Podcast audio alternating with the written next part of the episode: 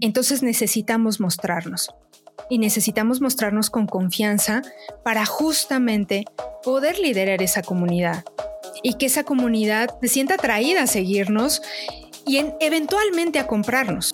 Ella es Tania Hernández Arzaluz, comunicóloga, ha trabajado como conductora y reportera cultural, emprendedora y líder, fundadora de la empresa El Arte Sí Vende, un sistema que reúne los maravillosos mundos del arte y los negocios. Como ustedes saben, hoy aprender de liderazgo y tecnología sí aplica. Episodio 7. Me llama mucho la atención que mm, tu semblanza que me hiciste favor de, compartir, lo primero que dices es que eres una persona que ayuda a artistas a comenzar a vivir del arte sin depender de nadie, más que de sí mismos. Y yo, como hijo de artista plástico y como persona que ha estado involucrada en el arte en, toda su carrera, pues me parece algo, es como una misión fascinante.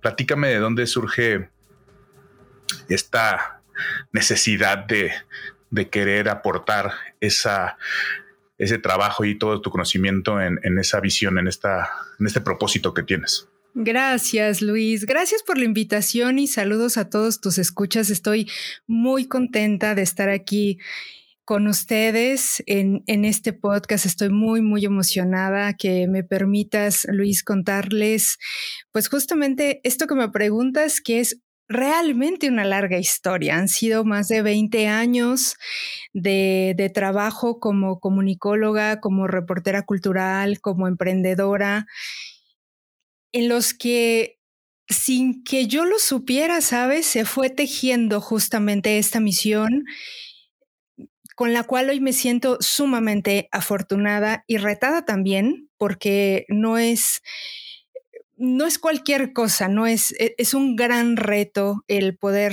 ayudar a artistas a comenzar a vivir del arte sin depender de nadie, en un contexto en el que se, se siente y muchas veces se asegura que el artista se va a morir de hambre.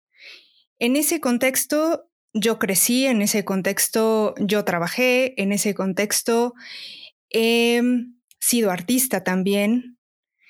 Y de pronto este cambio mental que yo he tenido, este crecimiento, este cambio de paradigma que yo he tenido a lo largo de toda mi carrera, me parece que es lo que me permite en algún momento llegar a este gran eureka de poder unir arte y negocios, que proviene de un montón de circunstancias personales que he ido viviendo a lo largo de este tiempo. Primero como reportera cultural, en, en esa trinchera vi, entrevisté a infinidad de artistas independientes que constantemente se quejaban de la falta de apoyo del gobierno.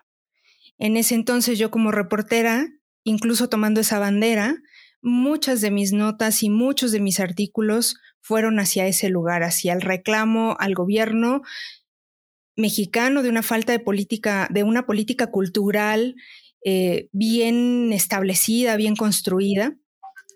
Y después me tocó a mí.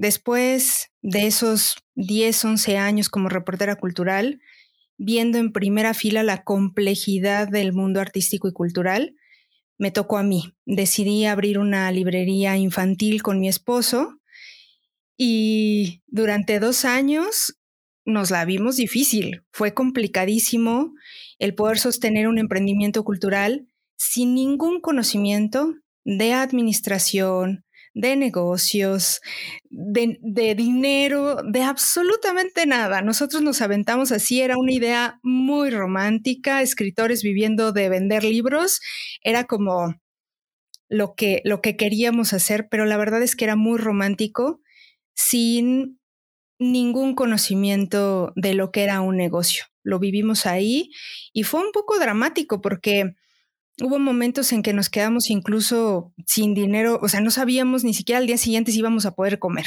¿no?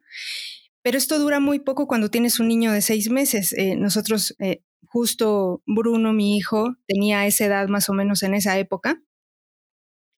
Y, yo ya presintiendo un poco y viendo cómo estaba la situación con la librería, eh, decido apostar por un nuevo emprendimiento, convenzo a mi esposo, convenzo a Alejandro de que tenemos que hacer algo para que la situación no se nos venga encima y con el niño y todo, eh, bajo muchísimo estrés, tomar la decisión de poder eh, pues de alguna manera salvar nuestra familia. Y entonces con algo de ahorros que tenía yo todavía de, de, los, de los periódicos en los que había estado y bueno, de, la...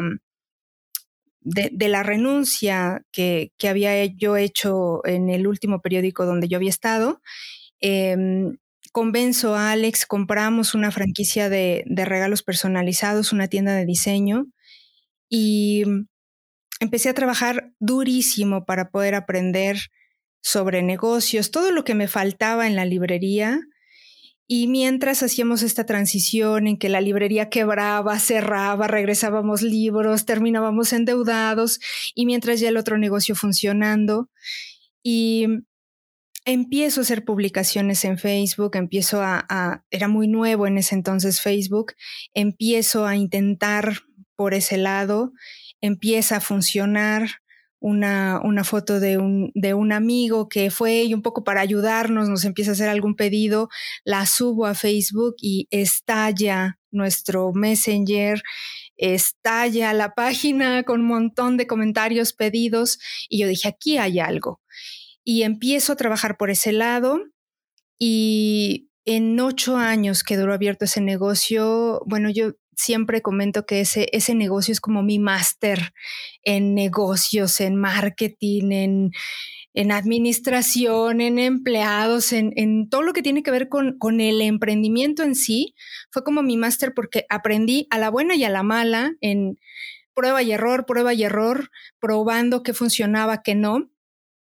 Y en algún momento de este tiempo ya un poco agotada también, Luis, porque así como es muy desgastante tener un negocio que no funciona, como fue el caso de la librería, porque estás tronándote los dedos, no sabes si vas a vender, si no, así también es muy desgastante un negocio que vende muchísimo y que de pronto no puedes controlar. Yo lo veía como un pulpo así de 10 mil cabezas que, no podía controlar porque vendía y vendía y vendía. El problema de ese negocio era ese y de pronto aprender también a administrar la fuerza de ese negocio también fue todo un reto.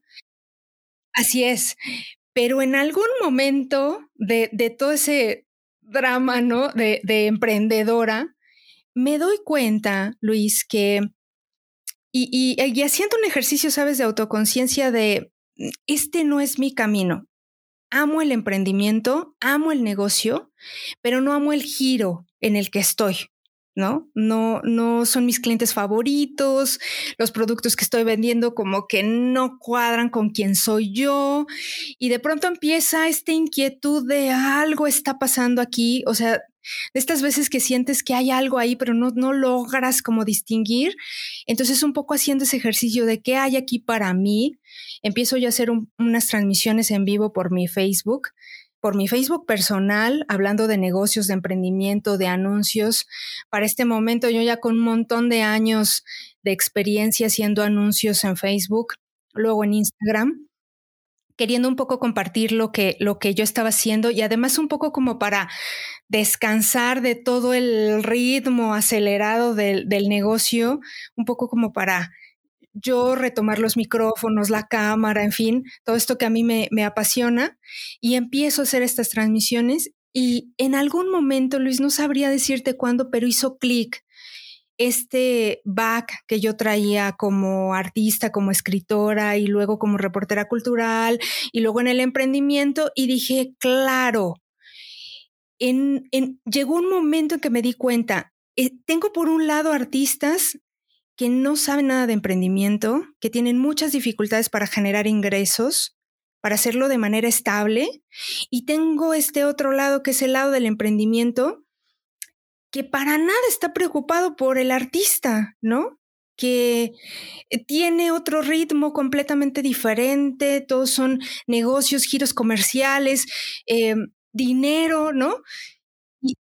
Así es, la utilidad, ¿no? Eh, que todo funcione, que podamos pagar todos los sueldos y las rentas y todo, pero yo dije, aquí hay algo, porque si yo le cuento al artista del emprendimiento y si el artista puede ir más a esta parte de, de emprender, de hacerse cargo, aquí hay algo. Y entonces ahí fue cuando descubrí justo esta unión que, que hoy es el arte si vende, que es esta unión de arte y negocios, que domino muy bien, ¿no? Que, que soy experta de los dos lados, que he vivido las buenas y las malas, tanto de un lado como de otro, conozco muy bien la complejidad del mundo cultural y artístico, conozco muy bien la complejidad del emprendimiento y ahí, en, esa, en, ese, en ese encuentro, llegó el arte si vende de forma, sabes, ya muy natural. Cuando yo lo dejé fluir, porque de pronto también yo tenía resistencias de no, esto no es posible, como si todo el tiempo me han venido diciendo que no se puede, que del arte no se puede vivir, que del arte te puedes morir de hambre, que, que es difícil. De pronto también yo tenía mis resistencias y cuando logré soltarlas y decir, bueno, es una búsqueda, necesito entender cómo yo puedo ayudar a artistas con esto que sé y cuando lo empecé a comprender, empezó a fluir, Luis. Y de ahí viene el arte si vende de un proceso profundamente personal y, creo que por eso logra conectar tanto con, los artistas, ¿no? Porque viene de ahí, de, un lugar de verdad de, de mucho corazón y de un montón de experiencias de muchísimos, muchísimos años. Tardé muchos años para llegar a esta misión. Creo que me parece en este momento puedo decirte que es que ya es, o sea, que ya este sí es mi propósito, ¿no? Porque he probado un montón, ¿no? Muchos, muchos a lo largo de este tiempo, pero nada me apasiona tanto como lo que hago ahora. Creo que la combinación de los conceptos que acabas de, pues de resumir, digamos, ¿no? Años y años de, ese proceso, de esa trayectoria, ese, ese aprendizaje constante. Eh, justo, es como eh, lo proyectas muy, muy, muy bien esa liberación, esa paz interior de sentir que estás ya ubicada en, el, en las rutinas, en, las dinámicas, en las relaciones e interacciones que están completamente alineadas con tu eh, mundo, con tu forma de ver el mundo, con tu forma de, dar una explicación a qué haces en este planeta, en qué haces existiendo, ¿no? Eso, híjole, la verdad es que me da mucho gusto sentirlo y ser, eh, testigo de, este, de esta declaración que acabas de hacer, porque pues parte de la iniciativa de liderazgo, de lo que yo hablo de liderazgo, es sí liderar grupos y todos, pero cuando tenemos que ejercer liderazgo, lo tenemos que ejercer primero para nosotros, tenemos que ser nuestros propios seguidores. Y cuando estás convencida, en este caso tú de tu visión de tu camino, de tu propósito, pues eres tu líder y, casi todo se va dando de una manera muy orgánica, ¿no? Entonces eso es lo que, lo que, lo que más me llama la atención y bueno, la cantidad de conceptos que manejaste, temas que tienen que ver con justo lo relacionado a un emprendedor o a una emprendedora diversificación, expertos en todo eh, eh, o, involucrarse en todos los detalles, en todos los eh, las minucias y los y los procesos justamente que involucra crecer un negocio y, mantenerlo vivo, ¿no? Platícame, ¿cuándo fue esa... ¿En, dónde, en qué momento dijiste, claro, la combinación de mi experiencia en relación a la comunicación entrevistando y cubriendo de eventos culturales y artísticos y mi experiencia ya en el emprendimiento, en saber llevar las cuentas, los costos, el balance, etcétera. y aparte la forma de comunicarlo a una audiencia que está ávida, porque pues es, casi que cultural internacionalmente la vinculación del arte o del artista con la precariedad o precariedad más bien. ¿Cómo te diste cuenta? Digo, ya me explicaste un poco más grande las dos, pero explica un poquito más ese momento en el que empezaste a conectar las, las, este, las dendritas y dijiste, claro, aquí esta parte eh, se necesita, es una cosa que se necesita en la audiencia, que necesita el mercado y yo pues ya lo tengo eh, de manera integral. Cuéntame ese proceso. Pues fíjate que Fíjate, Luis, que fue un proceso de más de dos años porque yo empiezo con estas transmisiones en vivo sin tener muy claro quién era mi cliente. Yo solamente quería hablar de anuncios de marketing. Era lo que a mí me apasionaba en ese momento y yo solo quería hablar de eso. Entonces empecé a prender la cámara y empecé a tener ciertos clientes, algunos de ellos muy complicados, que venían del de ámbito político y de pronto me detuve y dije, a ver, no, yo no quiero trabajar con, con ellos, o sea, no, no creo en esto, no me siento como contenta, conectada, no, no. Entonces me detuve, empecé a, detener como todos estos proyectos que tenía yo ya encima eh, y me empezaba a buscar gente de justamente de esos rubros y yo dije, no, no, esto no me gusta, de hecho, yo cuando era reportera siempre huí del, del, de reportear política, no me gustaba. Cuando me castigaban me mandaban a eso.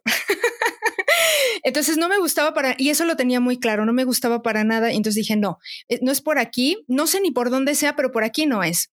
El asunto es que me tardé como dos años y en algún momento descubrí unos mentores en, en, Argentina. Alex me los presenta, mi esposo empieza a escuchar un podcast de ellos.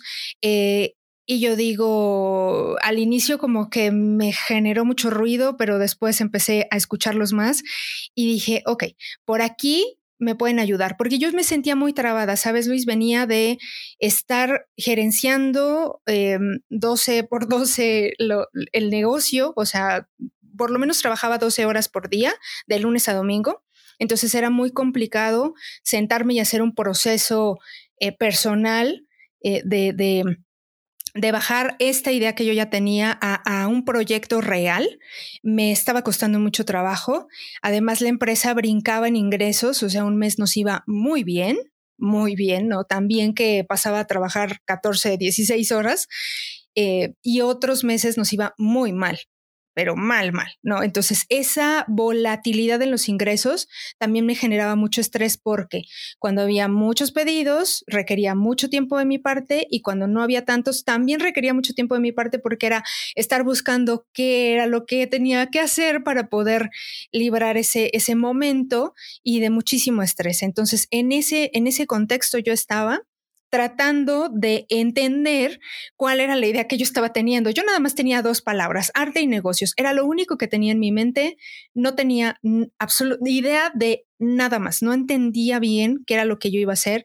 Yo empiezo este proceso con estos mentores en Argentina, eh, un, proceso que me lleva a trabajar desde la raíz de entender, a ver, cuáles son mis talentos, cuáles son mis pasiones, qué, qué, es lo que Tania puede aportar al mundo desde su mejor lugar, desde su mejor versión. Y ahí empiezo a entender justamente que, que sí iba por arte y negocios y que era además esta combinación que a mí me apasionaba. Por un lado, todo lo que tiene que ver con emprendimiento y por otro lado, todo lo que tiene que ver con, con el arte. La mayoría de mis amigos son artistas. Yo he vivido, crecido en este ambiente, así que era como algo total y absolutamente natural. Pero me costó trabajo, Luis, aceptar que era posible así como me apasionaba este mundo del arte, todos mis amigos son artistas, eh, vengo de ahí, fui reportera cultural, conocí un montón de artistas, sí, pero este pensamiento que, que ahora cuando yo se los explico a los alumnos, se los explico desde este punto de vista de, es un pensamiento que está arraigado en nuestras culturas, que es transversal a toda nuestra cultura. Este pensamiento de el artista es pobre, el artista se muere de hambre, el artista no tiene dinero, el artista no puede vivir del arte.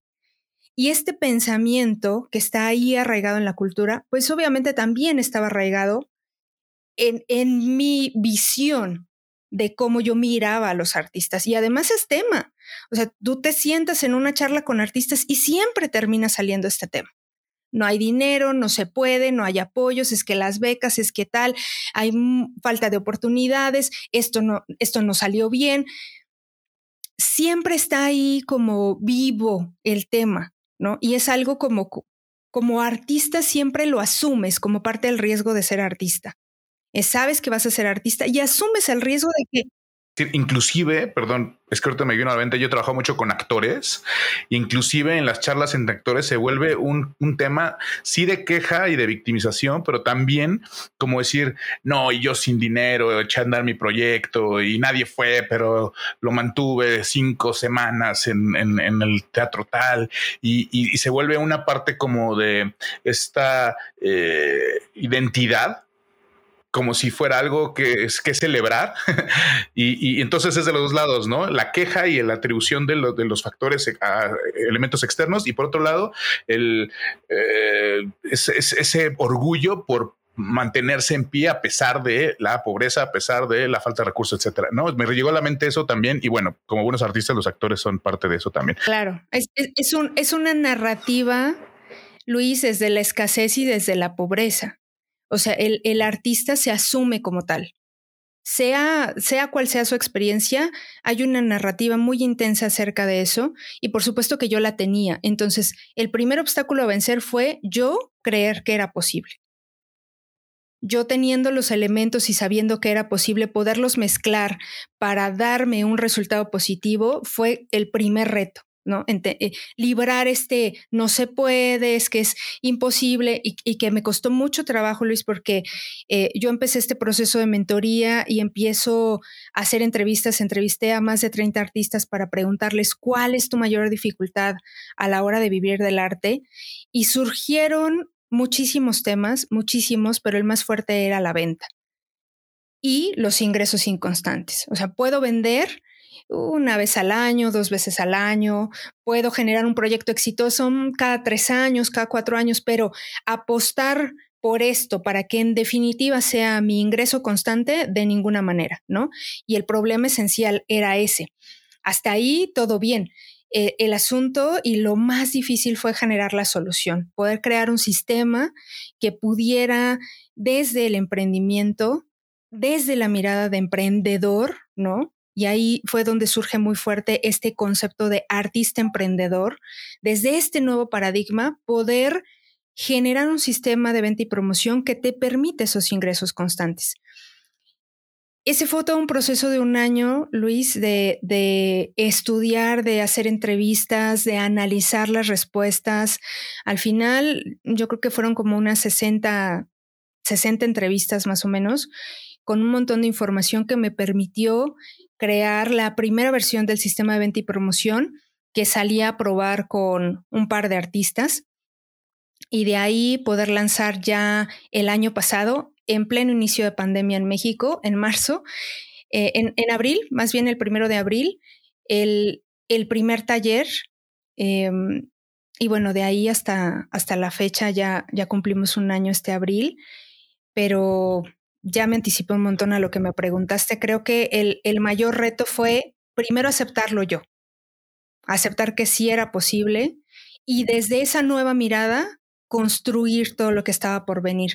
Me parece que ahí, ahí, estuve trabada meses, ¿sabes? Como entiendo muy bien el problema, pero todavía no sé si soy capaz de generar una solución. Y, y creo que el momento clave fue ese, más bien como yo aceptar si es posible, tengo todas las herramientas para poder armarlo y, necesitamos hacerlo porque podemos seguir en la queja y en esta narrativa de no se puede o podemos hacer algo. Tremendo ese proceso porque ahora que lo pienso un poco más eh, con calma, muchos dirían que es el peor nicho posible. O sea, es como ir contra una resistencia eh, como dices, de milenios y, la identidad del artista que no se vende justamente, el artista que es auténtico y que se le dices, oye, es que vender tu obra es, es parte de tu trabajo, también venderte tú, no, para nada, eso, este, yo me dedico a lo mío y creo y hago la creación y todo. Y claro, si lo relacionamos con ese vendedor o ese mm, eh, personaje que está eh, siempre buscando sacar ventaja del cliente y, mintiendo para poder eh, venderte algo de manera casi que impositiva, etcétera, pues claro, ningún artista casi que por definición se va a identificar con eso, pero creo que es una misión qué bueno que lo tienes tan claro y que estás tan motivada y tan entusiasmada y te da tantos resultados, porque sí eh, eh, es, una lucha cultural, ¿no?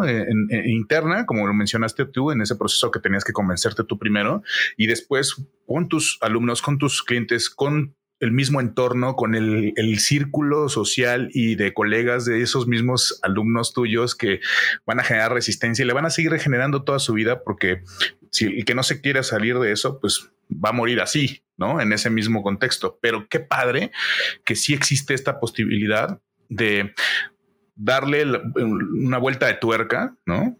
Eh, a, la, identidad, a la historia que cuenta un artista y con todo el orgullo y el, el, pues no sé cómo llamarle, justo este liderazgo mismo, de decir, ¿sabes qué? Esto es mi obra y te lo cuento como mejor puedo para convencerte que agrega valor a tu vida y que esto hace la diferencia y que esto puede ser eh, una inversión importantísima y no un gasto como millones de gastos o miles de millones de gastos que hacemos todo el tiempo la sociedad y no pensamos en consumir obra artística, ¿no? Yo tengo la pues la dicha y la, y la gran alegría de ser hijo de un artista plástico mexicano y, y, y bueno, no, no eres mi psicóloga, así es que no te voy a contar todos mis traumas al respecto. Estoy muy orgulloso de mi padre. Pero me los imagino. Pero te los puedes imaginar. Al grado de que yo en algún punto de mi vida negué toda, toda, eh, eh, y todo perfil artístico que pudiera tener en mi, en mi vida profesional porque iba por otro lado. Ahora ya más grandecito, como un adulto, puedo, y, y que he estudiado y que me he entrenado y que he aprendido a, a abrirme y a entender que esa identidad puede convertirse en lo que uno desee que, sea, pues me siento muy orgulloso de poder decir, oye, pues vamos a vender tu obra o voy a vender mi obra, o voy a vender mi trabajo artístico y creativo, ¿no? Tremendo ese, ese concepto. Me, podría, nos podríamos platicar, poner a platicar dos horas nada más de esa dinámica cultural y, no acabamos, pero... Claro, ahí, ahí me encantaría, Luis, poder, eh, poder hacer esta acotación eh, eh, simple, sencilla de de poder resignificar la venta, porque hablaste de este vendedor pesado que te quiere obligar, que te miente, tal. E, ese, esa concepción de ese tipo de vendedor eh, ya, ya no es vigente. Quien quiera vender de esa manera le va a costar un montón de trabajo. ¿Cómo? ¿No? Y se los digo a los artistas, necesitan tatuarse, entender que la venta es un arte. Es un arte que se aprende, que es un proceso y que además parte de la base de ayudar. Vender es ayudar. Si nos, nos colocamos mentalmente en este concepto, de inmediato cualquier resistencia que pudiera surgir alrededor de la venta se desvanece, porque al final la venta es un intercambio de energía, pero no solo eso, o sea, no solo es un intercambio de energía y de dinero, sino es la oportunidad que tiene el artista de poner su don al servicio de la sociedad. Que esa, al final, es la función del arte. Poder generar identidad, poder generar preguntas, poder generar respuestas, poder hacer cambios en la sociedad, poder narrar el periodo, el histórico en el que el artista subsiste, poder hacer que la cosmovisión del artista pueda generar cambios, pueda generar eh, circunstancias en la sociedad que puedan justamente hacer crecer esa sociedad. Y si nos negamos a vender esa cosmovisión y esa, y esa nueva idea que puede sembrar en la sociedad para hacerla mejor, se queda guardada en un taller, se queda guardada en el closet, abajo de tu cama, prestada, regalada, etcétera, etcétera, y pierdes la gran oportunidad que tienes como artista de ser un vehículo de transformación y de cambio. Fíjate la, importancia de, de poder, la fuerza de poder generar y de poder aceptar este nuevo concepto. La venta es un arte y vender es ayudar. Desde ahí, ya ninguna resistencia puede ser válida. O sea, necio el que siga insistiendo en que vender es venderse, eso no es cierto porque además nadie dijo que tienes que hacer algo súper comercial para vender, no es cierto. La gente quiere, necesita al artista auténtico. Y entre más auténtico sea, más éxito va a tener. La posibilidad ahorita se me ocurrió de poder generar como justo un taller muy dinámico entre artistas que son buenos vendedores, que entienden esta eh, libertad de poder o este nuevo concepto, esta nuevo, nueva dinámica de vender de una forma eh, auténtica y vendedores que se podrían beneficiar de tanta información de por parte de un artista, ¿no? O sea, como su atención al detalle, su pasión, su, reflexión, sus procesos creativos. O sea, cómo un buen vendedor tiene tanto que enseñar a un artista y un, buen artista tiene que enseñar a un vendedor, ¿no? Eso podría parecer este pues, contradictorio en cualquier otro contexto, pero ahorita que estás mencionando todos esos conceptos, qué bien que lo dejas claro y haces esas acotaciones porque no funciona nada más para las personas que se dedican a vender su arte. Funciona para cualquier emprendedor que tiene un producto o un servicio o cualquier organización u organismo no gubernamental o, o sin fines de lucro, pero que tiene una misión y que quiere vender esa, esa, esa misión, esa, esa causa para obtener financiamiento, recursos, etcétera. Siempre hay alguien al que le tenemos que vender algo y, y, se hacen ideas, productos, emociones, eh, servicios, pero como dices tú, desde este punto de la intención auténtica y consistente de querer ayudar, ¿no? Que sea siempre consistente en esa, en esa dinámica, en esa repetición, en esas acciones que vas tomando a lo largo del proceso desde conocer o generar nuevos contactos y nuevos prospectos hasta el seguimiento que das hasta el día que se intercambia ya el, valor por, por la obra, ¿no? Creo que aplica para cualquier este, emprendedor, para cualquier empresario, inclusive cualquier eh, jefe de ventas o director de ventas o director comercial de cualquier empresa, cómo absorber y eh, asimilar estos conceptos nunca le van a caer mal a nadie e inclusive en estos tiempos, como lo acabas de decir, el que no se adapte va a quedar cada vez fuera de la jugada. Creo que los únicos que siguen vendiendo y siendo exitosos vendiendo con este otro eh, estereotipo que, que manejabas, que platicábamos hace rato, pues siguen teniendo clientes que, no son relevantes, que no, que no, no van a generar demasiada utilidad, demasiados beneficios, pero poco a poco se están aislando y más con el tema de las redes sociales. Y tomando el tema de las redes sociales, quiero que me platiques o me gustaría que me platiques más bien cómo vas o cómo creaste esa comunidad desde tu negocio anterior, desde la otra empresa, cómo vas creando esta audiencia, esta comunidad más allá de que, bueno, me comentas justo que el, producto como tal y los clientes no estaban, la misma dinámica del negocio, etcétera, no era la ideal, pero finalmente lograste aprender a generar esta, este contacto, esta interacción con, con otros seres en diferentes partes del mundo que prestan atención a tu mensaje a través de los medios y las herramientas digitales. Todo esto lo empecé a aprender en, en la tienda de regalos, en la tienda de diseño previo a El Arte Si Vende.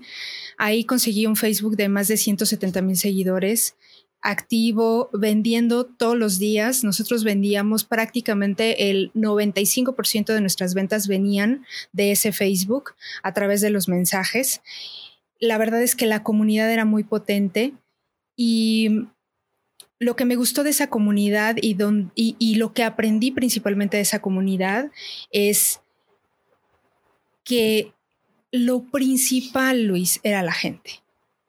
No era mi mensaje, sino poder ayudar a las personas. Es decir, poner en el centro de todo al cliente era como la fórmula para el éxito y es la fórmula para el éxito.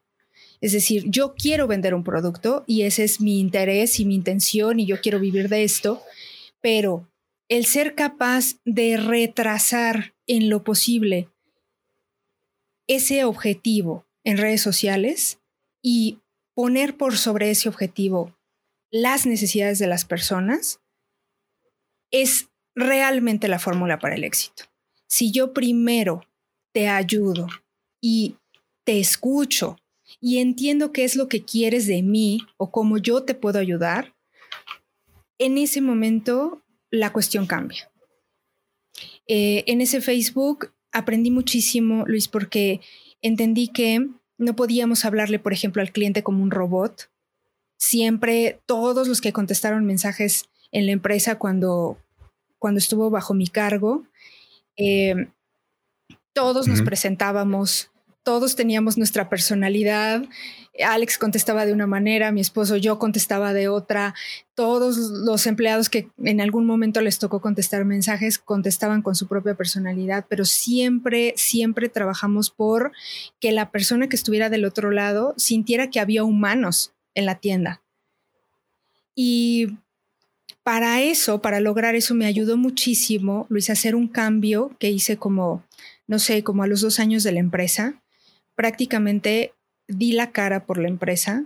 Empecé, surgieron las transmisiones en Facebook, que tienen muy poquitos años. Algunos no recordarán, pero tienen de verdad muy pocos años que esas transmisiones se pueden hacer. Y en cuanto empezaron las transmisiones, empecé a tomar la cámara y salir y hablar. Y la empresa tenía un nombre y una marca, pero era prácticamente yo. O sea, ponerme enfrente de las personas y ser la vocera de la marca, exactamente. Humanizar tu marca. Humanizar la marca y escuchar a la gente y empezar a entablar relaciones. Muchos de ellos se convirtieron en mis amigos, llegaban y me hablaban, querían que yo los atendiera, no querían que nadie más los atendiera, ¿no? Yo por eso también me la pasaba como mucho tiempo en la tienda porque eh, pues venía la gente y también quería como verme, ¿no? O sea, quería como ver, a ver si Tania es real y me habla como me habla en la cámara y y siempre traté de, ser muy auténtica, ¿no? De, no fingir nada. Lo que yo pensaba lo decía, aunque a veces era... Eh, me nacía y yo lo decía y luego decía, no, no sé si lo hice bien, pero no importa, porque de pronto eso generaba muchísima interacción y eso era lo que vendía, Luis. O sea, el, poder generar relaciones, el poder entablar conversaciones con el público y en esa conversación entender qué era lo que necesitaban era lo que iba generando los cambios en la empresa, era lo que iba generando, bueno, ahora vamos por aquí, ahora hacemos esto, ahora la campaña va a ir por acá. Eh, por supuesto, yo me encargaba de todo lo que tenía que ver con, las campañas de marketing, con todo lo que era mensaje, contenido, yo me encargaba de publicar, eh, de hacer las transmisiones, sorteos, bueno, en fin, ¿no? Yo me la pasaba en cámara por lo menos dos, tres veces a la semana Luego vino Instagram y empecé a llevar a la comunidad hacia allá con historias. Igual allá ya no alcancé a hacer transmisiones porque el año pasado, justo en agosto, un poco ya viviendo lo del arte si vende y ya sin poder sostener mucho las dos empresas, nos sentamos a platicar Alex y yo, nos sentamos y decidimos vender la tienda. Por eso hablo como en pasado de ella porque vendimos la tienda el año pasado y ahora me dedico 100% a el arte si vende. Por supuesto que todo lo que aprendí en esa empresa me lo traje para el arte si vende. Por supuesto que sabía que necesitaba generar una comunidad y, poder generar estas conversaciones y poder escuchar al público sobre qué necesita. Escucharlo atentamente porque en la conversación fluye justamente la forma en la que la gente quiere que lo ayudes o, o la forma en la que en la que en la cómo necesites ayuda. Y te lo pongo en un ejemplo con el arte si vende. ¿Qué pasó con el arte si vende? Que yo entré con esta idea de arte y negocios y yo lo que pensé, Luis, es que iba a ser marketing online para artistas, que ese iba a ser el, el, la forma en la que yo iba a ayudar a los artistas. Y pronto, cuando empecé con las entrevistas, me di cuenta que si yo solo hablaba de marketing online para artistas, me iba a quedar muy corta acerca de lo que necesitaban y cómo podía yo ayudarlos. Actualmente el sistema tiene seis pasos, bueno, cinco pasos. Em, el último, en el último vemos redes sociales y comunidades y conversación con el público y tal. Eh, eh, han generamos todo un sistema que viene anclado desde una reflexión de quién eres, de cuáles son tus obstáculos mentales y emocionales que te han impedido vivir del arte, hasta poder ya generar una estrategia de contenido que te permita salir y hablarle al público. Pero es el último paso, yo se los pongo en el arte si vende como un cohete, primero tenemos que armar todas las piececitas interiores para nosotros poder tener claro qué es lo que vendemos, a quién se lo vendemos, cómo lo vendemos. Y y eso viene de, escuchar al público, que eso lo traigo mucho de la, la, empresa pasada. Me parece que el reto en este momento de las comunidades digitales es justamente que quien dirige, quien lidere a esa comunidad pueda tomarse el tiempo de escuchar a su comunidad. Hace poco soy, formo parte de la red de líderes de, Facebook y hace poco eh, me, regalaron una mentoría con, un experto en Instagram y yo le preguntaba mucho justo sobre las comunidades y me decía, eh, Tania, cada comunidad es distinta. No, no, no en relación al número de seguidores, sino al tipo de personas que se reúnen en esa comunidad. Como todos son distintos, distinto público, tú tienes distinto público en tus comunidades, yo tengo distinto público en el mío.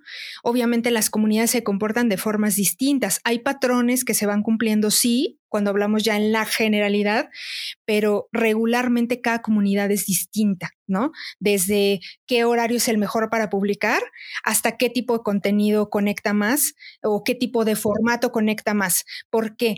Porque vamos generando tribus y cada tribu es distinta cada grupo de personas es distinto y entonces de ahí proviene el gran reto de poder abrir bien los oídos y escuchar qué te está diciendo tu comunidad. Porque no es la comunidad del de al lado, no es la comunidad del que admiras, no es la comunidad de otra persona, sino es tu comunidad. Sean 100 personas o sean 10 mil o sean 100 mil, el reto es escuchar y poder leer entre líneas ¿cómo puedo ayudarte mejor? Si logro yo bajar de escena mis intenciones personales de marca y puedo poner en el centro las tuyas, en ese momento la comunidad funciona, crece y crece y no hay otra manera. No, no, no va a haber otro camino más que tu comunidad crezca. Es un gran reto y siempre se los comparto a los artistas porque eh, regularmente como artistas, y lo veo muchísimo, eh, ponen en el centro de todo su obra en vez de poner al público, porque en el caso específico del artista hay un temor adicional al temor que yo observo en la generalidad de los nichos de negocio, y es que el artista es muy cuidadoso de su proceso creativo y tiene mucho miedo de que el público intervenga en el proceso creativo porque entonces ya ahí no hay como esta autenticidad que de pronto busca el artista, ¿no? De poder consolidar su estilo, de poder consolidar su, su comunicación, su lenguaje, su discurso. Y de pronto hay miedo de que el público entre a ese proceso creativo y pueda distraer al artista de realmente lo que quiere, lo que quiere comunicar. ¿No?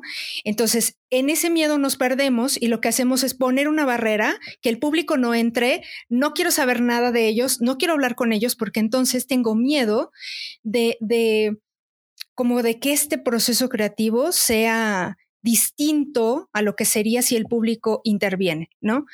Pero, claro, hay que cuidar ese proceso creativo pero cuando estamos hablando de crear comunidad en redes sociales, de poder comunicarnos a través de redes sociales con la intención de vender, entonces la cosa cambia porque sí tengo que escuchar al público.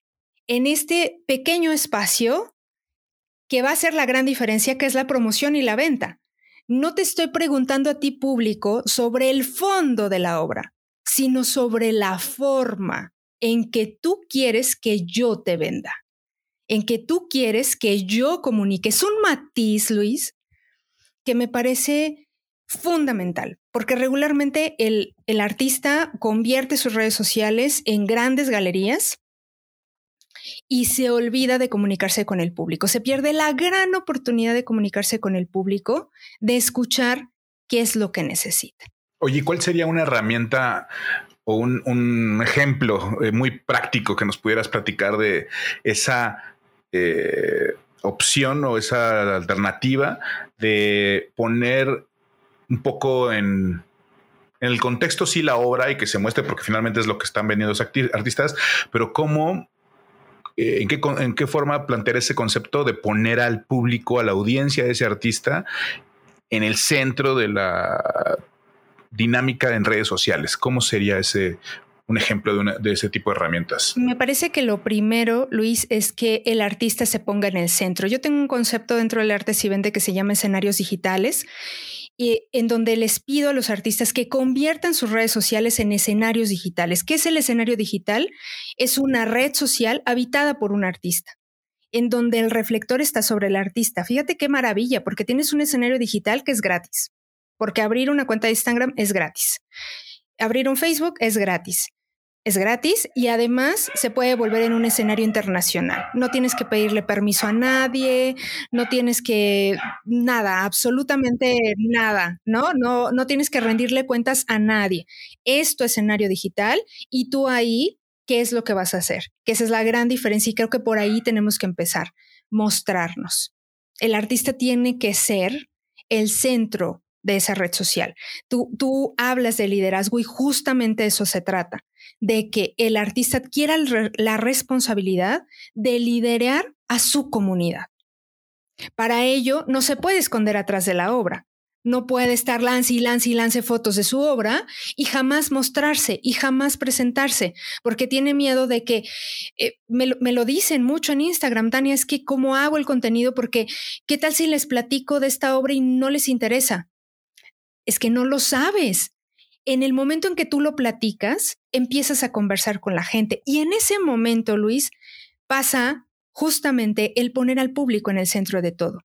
Es decir, te estoy compartiendo quién soy para poder comunicarme contigo y abrirte la puerta a lo que yo estoy haciendo, a mi expresión, a mi mundo. Wow. Les hago esta metáfora siempre de las redes sociales. De las redes sociales son como una gran fiesta. Tú no llegas a la fiesta con tu cuadro enfrente diciendo 40 por 60, eh, papel fabriano, 1800 eh, pesos, tú no llegas a una fiesta así y te sientas en el rincón. No, no estás, o sea, llegas a conversar me da mucha risa porque me da mucha risa porque sí, me ha tocado ver artistas eh, llegando a fiestas igualito, con, casi casi con la obra de frente o cubriéndose la cara, ¿no? Pero, pero tienes razón, eh, en la, vida real tienes que poder entablar una charla, mostrarte, hablar de tus vulnerabilidades, hablar de tus gustos, hablar de tus procesos, escuchar también, obviamente, para poder generar esa empatía con, el interlocutor, ¿no? O sea, que, Y ese es tip práctico, Luis. O sea, quieres poner al público en el centro, permítele que converse contigo. Y para permitirle que converse contigo necesitas mostrarte. El público no puede conversar con un objeto. Al final la obra es un objeto, sea concierto, sea obra plástica, sea lo que sea, sea una obra de teatro, sea lo que sea, es un objeto. ¿Con quién conversa realmente la gente a través de redes sociales? Con personas. Si no hay una persona detrás, la gente no conversa con la marca. Es muy complicado. Hay marcas que a veces lo consiguen, pero regularmente necesitan voceros humanos que, que, le puedan dar una personalidad a la marca y, con ellos conversamos. Entonces, si queremos escuchar al público, si queremos ponerlo en el centro de nuestra estrategia, de nuestra estrategia para ayudarlo, entonces necesitamos mostrarnos.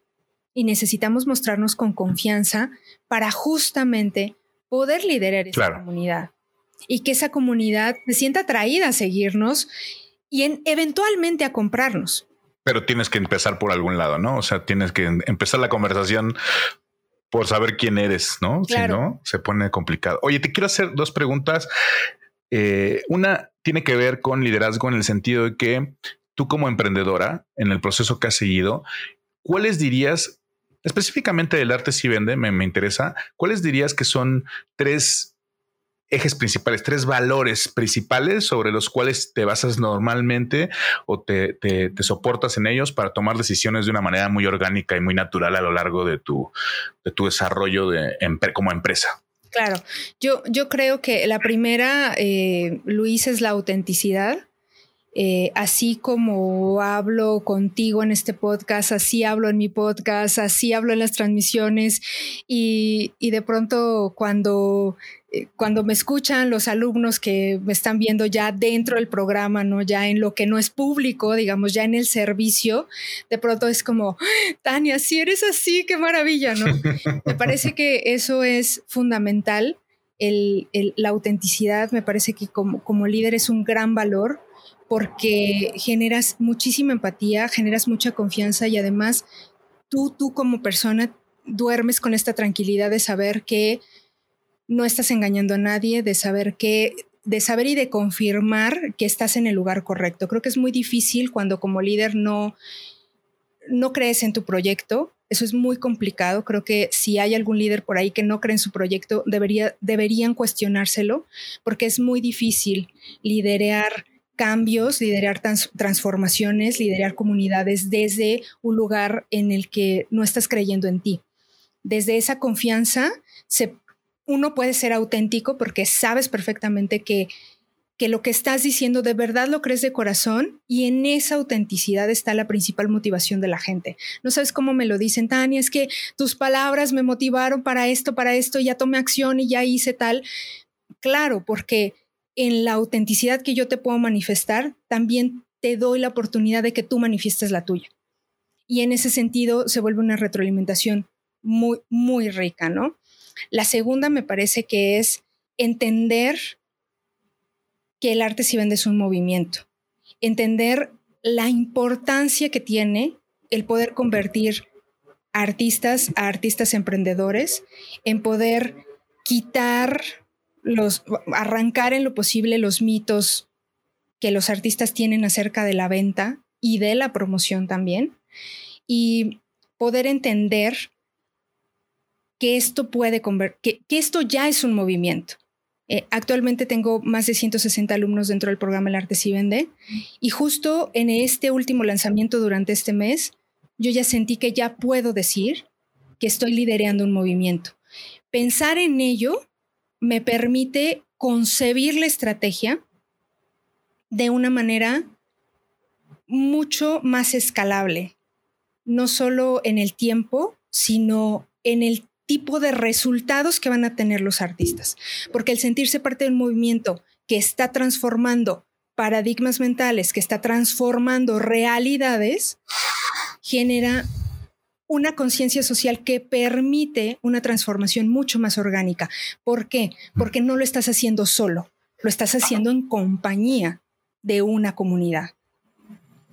Me parece que e, e, el, el que puedas generar esta narrativa alrededor de lo que estás haciendo me parece fundamental para, para que la gente que está a tu lado pueda entender la importancia de lo que está haciendo desde su trinchera. Eso me parece, o sea, reempoderar a los artistas en este sentido a mí me, me genera, me apasiona, ¿no? Y ese creo que sería el siguiente, Luis, y y de estos tres me parece que son de los más importantes que en este momento están dirigiendo hacia dónde voy con el arte si vende, que es la pasión. La pasión hacia lo que estoy haciendo, porque sé la importancia que tiene, pero no solo eso, sino porque yo creo en ello y porque de verdad me apasiona ver cómo los artistas tienen resultados, ver cómo empiezan a vender, ver cómo se transforman, ¿no? Cómo entran con un montón de miedos y temores y preguntas y de pronto como ya están lanzando su sistema de venta y promoción, están ya compartiendo con su comunidad, con su público y que ellos también puedan replicar estos valores que desde el arte si vende estoy compartiendo constantemente con ellos, me parece fundamental. Y creo, me dijiste tres, Luis, pero me parece sumamente importante un cuarto que, que tiene que ver más con la comunidad. Alrededor del arte si vende, diseñé una comunidad privada de alumnos donde estamos todos los días trabajando, retroalimentando ejercicios, respondiendo preguntas, dudas, pero que me ha permitido también generar en los artistas alumnos un, un, un espacio de tranquilidad donde puedo equivocarme, porque lamentablemente el artista navega solo, tiene muchísimas presiones, eh, trabaja bajo muchísimo estrés y además bajo una competencia brutal. ¿Por qué? Porque el paradigma es de muchísima escasez, no hay oportunidades, no hay becas, no hay apoyos. Si buscas uno, tendrás que pelearte con 10, claro. 20, 50 mil que son como tú, y eso es lamentable porque perdemos la oportunidad de hacer sinergias.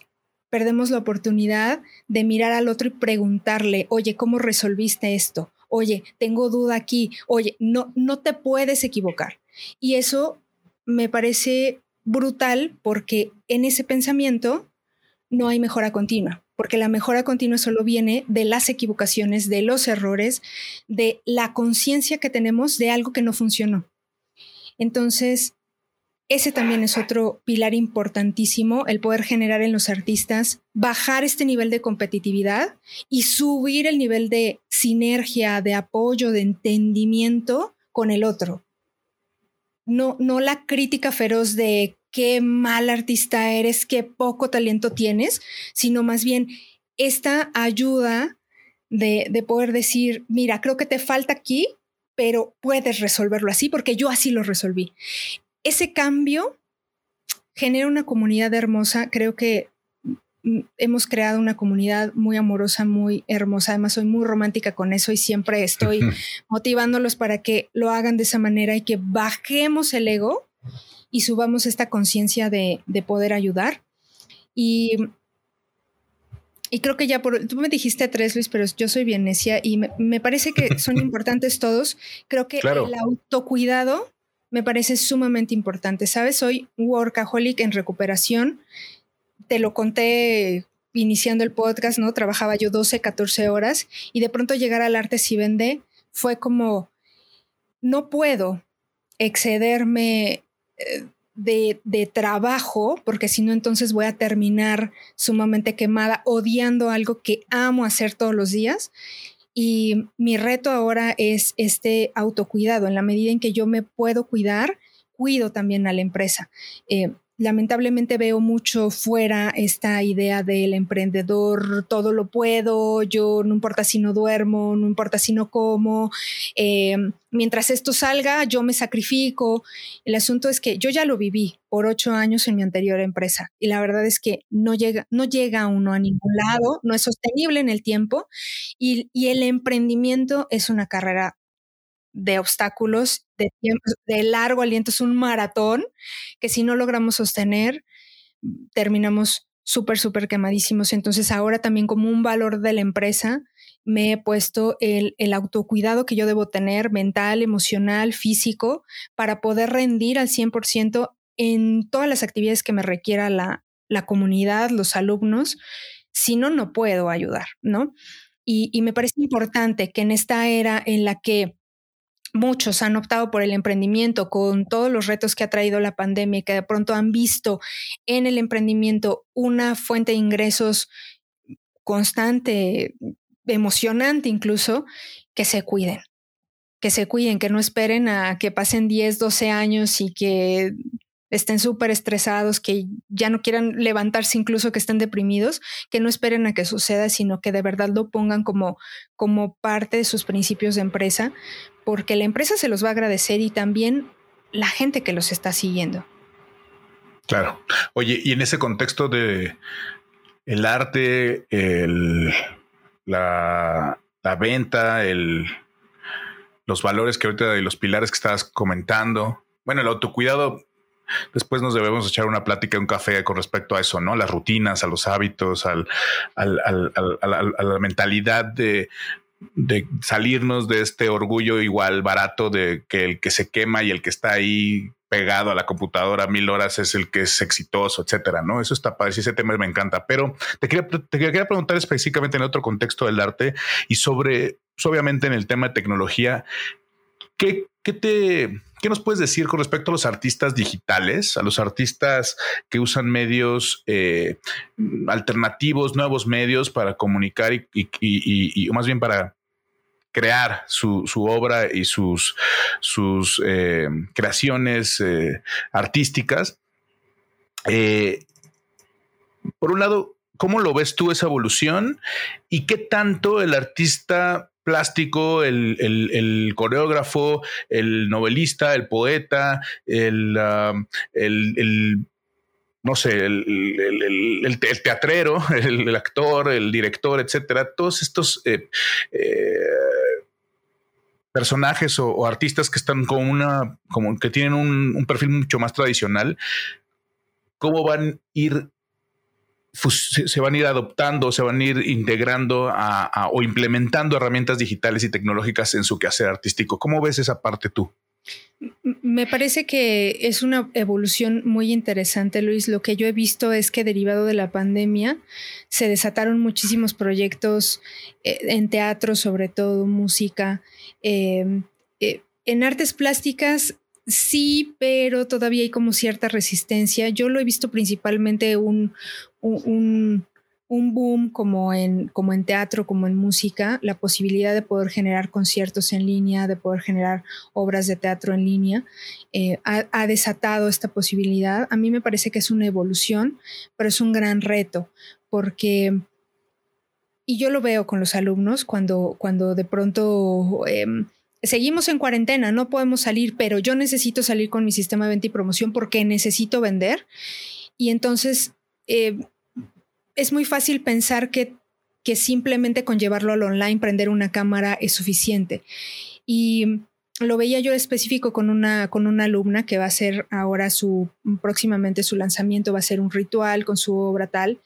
Y me cuenta cómo lo ve físicamente, o sea, el ritual debería ser en un lugar, en campo abierto, tal, y de pronto empezar a hacerlo online empezó a generar un montón de resistencias y lo que descubrimos fue que no puedes llevar lo presencial tal cual al online. Si, si, quisieras que viviéramos la misma experiencia en este, en este ejemplo del ritual, que viviéramos la misma experiencia que si estuviéramos presencial, bueno, pues deberías tener, no sé, a lo mejor unas cinco cámaras, tener un productor que estuviera cambiando cámaras para poder tener este contexto de 360 del ritual, a lo mejor tener un dron arriba, pero eso no es posible porque eres tú sola y estás en un proyecto sola en la que vas a vender una obra plástica. O sea, ni siquiera valdría la pena contratar todo este equipo para vender una obra plástica que cuesta 3.500 pesos. O sea, no es rentable. Entonces, ¿cómo debemos hacerlo? Debemos hacer una transformación de, de cómo contamos lo que estamos contando. Y ese, ese reto me parece sumamente interesante, Luis. A mí me, eh, me genera muchísima, muchísima emoción ver cómo los artistas lo van a resolver, pero primero lo tienen que entender. O sea, primero tienen que aceptar que debe haber una evolución de su comunicación y de su contacto con el público para poder entender el canal digital y que la gente realmente tenga una experiencia buena, amable, gentil, genial y no una mala experiencia, ¿no? Que me puedes poner el concierto, sí, pero si se oye mal el audio, pero si yo te veo a lo alto riesgo. ni siquiera estás bien iluminado, pero es que, o sea, tienes que hacer una transformación, no es, no es tan sencillo, tiene que haber una puesta en cámara, tiene que haber un entendimiento de cómo estamos nosotros consumiendo el contenido. Basta ir a TikTok, Luis, y observar. Yo me sorprendo, Luis, de las nuevas narrativas que están en TikTok. O sea, de pronto para mí es, me, estalla la cabeza de ver cómo en 15, en 15 segundos una persona común y corriente, con su creatividad, puede darme un mensaje de una manera sumamente creativa. Hasta ahí tiene que llegar el artista. El problema es que tiene mucho miedo. ¿Cómo lo voy a hacer online? Y mi recomendación es que veas TikTok, que vayas y abras la cuenta y observes qué es lo que está haciendo la gente, cómo lo está haciendo, cómo está resolviendo esta comunicación con el público, de qué maneras, con qué recursos narrativos cuenta y cómo yo lo puedo adaptar a mi propio proceso, a mi propia Claro. Impresionante, ¿no? O sea, pensar en eso, o sea, imagínate, eh, pensamos en una obra de teatro de una hora, pero yo tengo a TikTok dándome videos de 15 segundos. Imagínate que un artista se tomara el reto de decir, vamos a hacer obras de teatro en 15 segundos. O sea, imagínate el reto. Ahí creo que queda muy claro cómo, cómo es la evolución. No nos podemos resistir a decir, yo tengo que comunicar esto como lo comunico siempre. No, debe haber una evolución. Y me parece que el mayor reto creo que está en nuestra generación, porque generaciones como la de mi hijo, que nacieron con Internet y nacieron con teléfono celular y tableta y que naturalmente a los dos años pueden prender YouTube, pueden elegir qué video ver, ellos no tendrán problemas en entender nuevas narrativas online. No, no tendrán ningún problema. De hecho, los chicos de 14, 13, 15 años son los que entienden perfectamente cómo comunicarlo de una manera mucho más agresiva, en muchos menos segundos y de una forma total y absolutamente circular en la que resuelves, resuelves justo lo que generaciones más grandes no hemos podido resolver en videos de dos horas, ¿no? Y con, y con recursos limitados y con un impacto profundo, ¿no? Es, increíble. Ahorita me acordé de las de esta narrativa que hablas, de la forma de contar la historia. Ya un chico hizo la pieza musical o hizo la parte del piano y otro lo, lo remixea con, lo complementa con su eh, contrabajo y alguien ya le está cantando encima y alguien se, se, aventó la coreografía y entonces se remixea, se remixea y se reproduce y se convierte en una pieza que sigue siendo de 15 segundos, pero colaborativa, internacional y, y con un impacto tremendo que a cualquier persona de a pie nos causa un asombro tremendo, ¿no? Claro, y que es una obra de arte. ¿Por qué? Porque se te china la piel, porque te emocionaste, porque te dijo algo, ¿no? Y la guardas y está ahí y se la enseñas a todo mundo y es como tu tesoro. Miren lo que encontré, ¿no? Ahí tenemos que llegar, pero primero, primero necesitamos aceptar que debe haber una evolución en lo que estamos haciendo, pensar de manera diferente. Me, me resulta un poco retador, Luis, eh, poder eh, poder hacer que los artistas entiendan que deben ocupar su creatividad no solo para la producción, no solo para su proceso creativo, sino llevarla también para este espacio de promoción y venta. Tengo un concepto que se llama Círculo Virtuoso del Artista, que es donde justamente les explico a los artistas sobre esto. Eh, en primer lugar, tienes una idea, después enfrentas un proceso creativo, tienes una obra en el paso 3 y la mayoría de los artistas se quedan en esos tres pasos. Van y vienen en, en esos tres pasos, ¿no? Van y, o sea, terminan la obra, terminan el proyecto y, vuelven al paso uno. Vuelven a empezar. bueno, yo les digo de ya, les hacen falta dos pasos. Esta historia tiene cinco compases. La cuarta es promoción y la quinta venta. Si tú no aceptas esos dos últimos pasos, lo que sucede es que la obra se queda huérfana, guardada, olvidada, empolvada, nunca sale, ese proyecto jamás sale, el libro jamás sale, nunca se publica, la, obra la tienes en casa de tus papás guardada en una caja de cartón, eh, hay eh, proyectos guardados en la nube, en una USB, en un CD, porque no aceptas que la promoción y la venta también son indispensables para poder llevar a buen puerto la obra, que al final es que, que esté con el público. Pero claro. aceptar eso, primero es un reto, pero ya que lo aceptamos, es en esa partecita de promoción y venta, seguir dejando abierto el grifo de la creatividad, porque el artista parece que llega a la promoción y se nubla. No sé qué hacer. No sabes que eres artista, pero tienes el músculo de la creatividad activo. Ya quisiéramos un montón tenerlo así. Síguelo, sigue, deja que funcione, deja que fluya si podemos hacer este ejercicio de dejar abierta la creatividad también en la promoción y la venta, tendremos proyectos que no tendrán ningún problema con esta evolución, Luis, de, de llevar los proyectos de presencial al online que al final esos pasos 4 y 5 también son parte de, contar la historia. Es una, es una continuación de esa narrativa aplicada ya no al proceso creativo y al creación específico de la obra en, cuestión, sino en el mensaje que vas a poder transmitir a tu audiencia o a los interesados en tu, en tu obra, ¿no? O sea, creo que esa es la parte en donde el bloqueo se genera porque si le damos un approach más de no estoy organizando un tabulador de precios para mi obra, sino estoy con, continuando un proceso de eh, contar una historia que me hace a mí auténtico y único, que se va a materializar en una obra que le llega al consumidor final. Es algo, híjole, es fascinante y no, no, de verdad que me, pone la piel chinita de pensar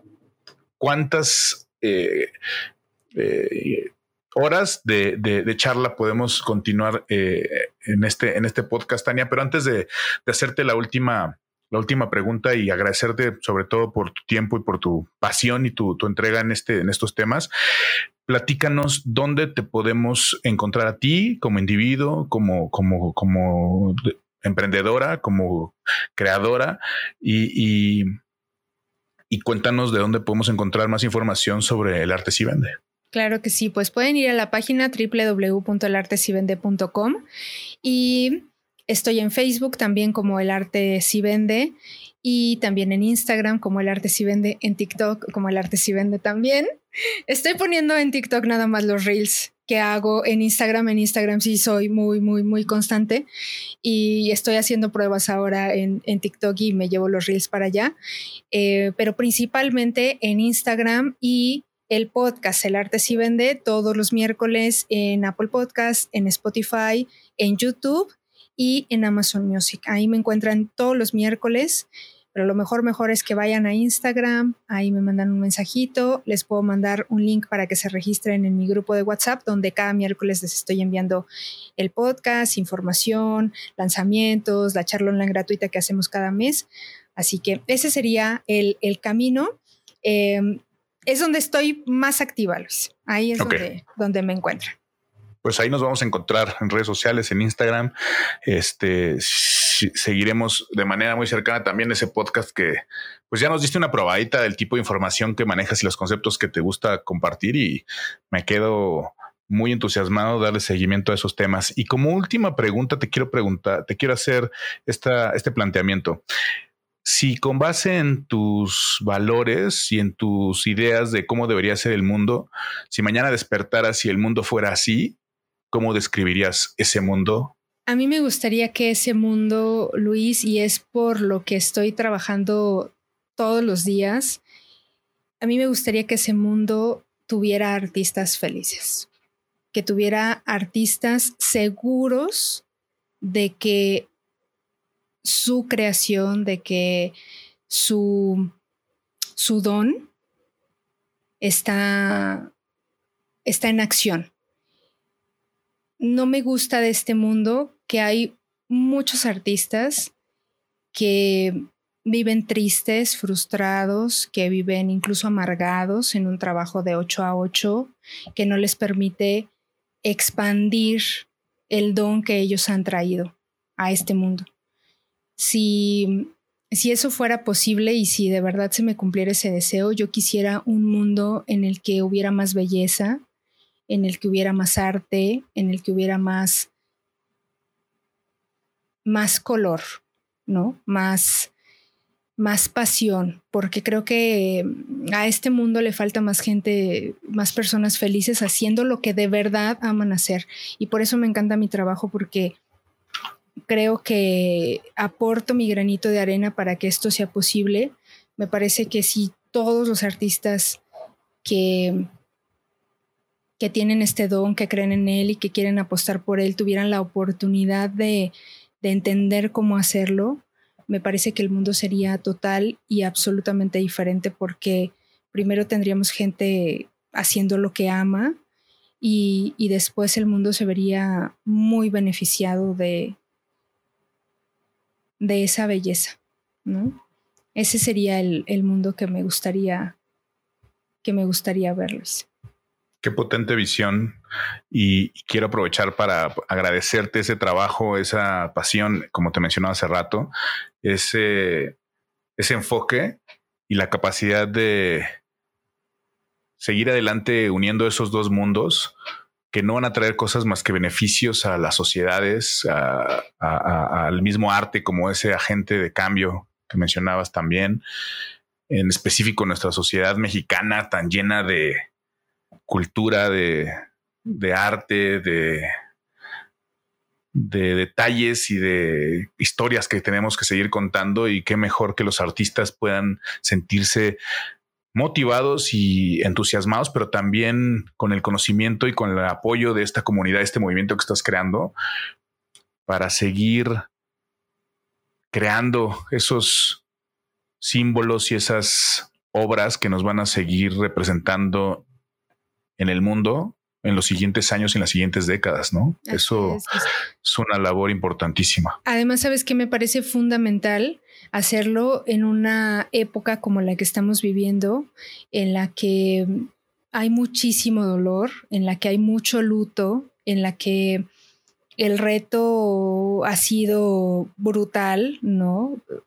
lo que ha traído la pandemia y todos los cambios en la sociedad que ha, que ha obligado a que, a, que, a que las personas hagan, me parece que tenemos una sociedad muy dolida y, y, en ese contexto me parece mucho más relevante todavía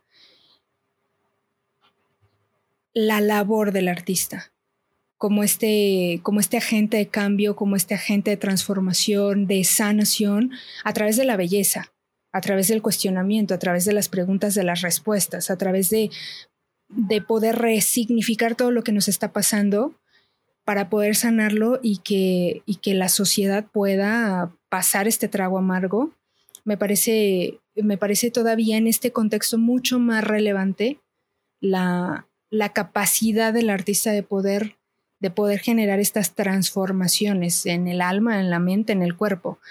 Y, me parece que, como artistas tenemos que ser eh, corresponsables de, esta tarea de, de poder resignificar el dolor que ha, que ha padecido la sociedad durante estos meses de, pandemia y, que seguramente eh, pues nos falta, ¿no? Nos falta, nos falta trecho, nos falta tramo. Me parece que, como sociedad es de pronto difícil entender lo que está pasando y el artista tiene esta capacidad de transmutar, ¿no? Su historia, su, lo, lo que está viviendo, sea que se ocupe el tema como motivo de procesos creativos, sea que no, ¿sabes? Porque creo que al final lo importante es que la sociedad no olvide que a pesar de todo lo que está pasando, la belleza sigue ahí. Y, es deber del artista ponerle luz a, esa belleza. Wow. Pues creo que ese es el final para este podcast. Eh, en esta ocasión vamos a tener, ojalá, en otro momento, otra oportunidad de seguir charlando. Te agradezco mucho tu tiempo, Tania. Te agradezco mucho que nos hayas regalado toda esta información, todos estos conceptos. Y bueno, pues lo vamos a dejar hasta ahí. Genial. Ella es Tania Hernández Arzaluz de El Arte Si Vende. No dejen de revisar el sitio, las cuentas de redes sociales y recordar que apoyar el arte y apoyar a los artistas es también apoyar la economía, apoyar el salir adelante y el reactivar las finanzas de una sociedad. He pasado a lo largo de la historia del hombre en diferentes momentos, después de diferentes crisis, específicamente de pandemias, en donde el arte ha funcionado como un eh, factor importantísimo para reactivar las, las economías de muchas, de muchas eh, civilizaciones de muchas naciones y en diferentes momentos de la, historia. Tania, muchas gracias. Esto es Cia Pica Podcast. Les recordamos que si les gustó este episodio, nos pueden seguir en Spotify. También pueden ver la versión en video en mi canal de YouTube personal, Luis Rueda Juárez. Y también pueden consultarlo en Google Podcast y en Anchor. Muchas gracias por su atención. Nos vemos el siguiente episodio. Gracias por quedarte hasta el final de este episodio. Recuerda que si quieres aprender más sobre liderazgo, nuevos medios y tecnología, puedes suscribirte a Si Aplica Podcast en Spotify, Google Podcast, Anchor y YouTube. La idea es permanecer en contacto y fortalecer los canales de comunicación entre los miembros de esta comunidad activa la campana para que sepas cuando hay un nuevo episodio o contenido para seguir aprendiendo y compartiendo información relevante sobre estos temas. Para conocer más sobre mis proyectos y colaboraciones, entra a luisruedajuárez.com. Nos vemos y nos escuchamos en el próximo episodio.